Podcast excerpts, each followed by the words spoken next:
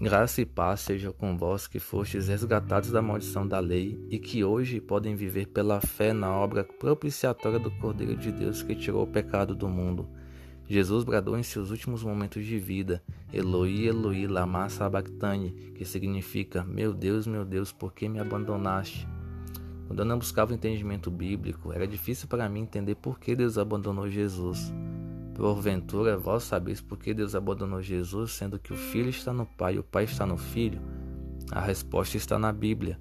Em Deuteronômio capítulo 21, versículo 22, diz que se alguém cometesse pecado passível de morte, deveria ser colocado no madeiro, sendo considerado assim maldito de Deus. E Paulo foi além, afirmando na carta aos Romanos, no capítulo 6, versículo 23, que o salário do pecado é a morte, sem distinção alguma, ou seja, qualquer pecado. Essa morte, no entanto, deveria ser a nossa. Nós é quem deveríamos ser pregados no madeiro e sermos considerados malditos de Deus. Contudo, Jesus, com todo o amor com o qual nos amou, se ofereceu em sacrifício por nós.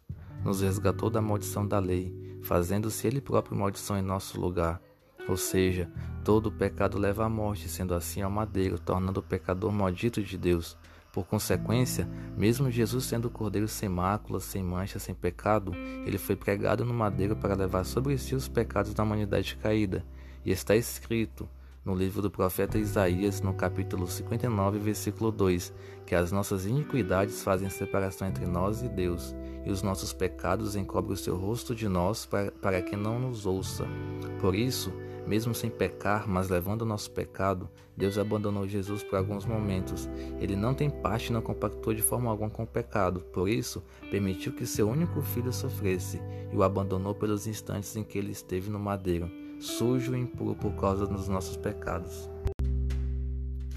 Pelo que, agora, se andarmos na luz, como Ele está na luz, seu sangue derramado naquela cruz nos purifica de todo pecado, e já não há mais condenação alguma para os que estão em Cristo. Por isso, sejais gratos por não precisarem ser pregados no madeiro para pagar por seus pecados. Antes, oferecei-vos em sacrifício vivo, santo e agradável ao Senhor, pois este é o culto racional daquele que entende a magnitude da obra propiciatória de Jesus, o Cordeiro Imaculado que morreu por seu pecado. Deus lhe abençoe.